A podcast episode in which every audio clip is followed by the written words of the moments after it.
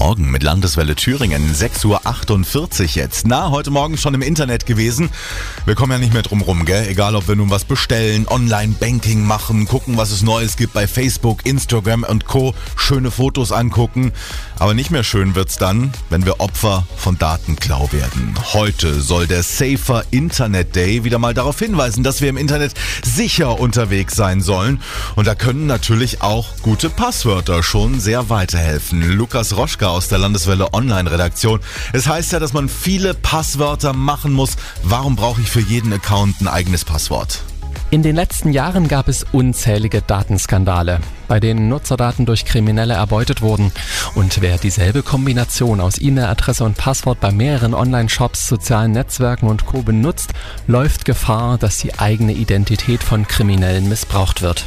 Da kann der Betroffene froh sein, wenn nur auf seine Kosten Dinge bestellt werden. Man stelle sich nur den Ärger vor, wenn irgendjemand mit der geklauten Identität Menschen erpresst oder Drogengelder wäscht. Och, willst du gar nicht drüber nachdenken. Aber wenn ich jetzt überall ein anderes Passwort habe, wie kann ich mir die um Himmels Willen alle merken? Klar kann man sich nicht 50.000 Passwörter merken, aber dafür gibt es zum Glück technische Hilfsmittel. Passwortverwaltungsprogramme. Die gibt es online, würde ich aber nicht empfehlen. Ist ja blöd, wenn ausgerechnet die Passwortdatenbank geknackt wird.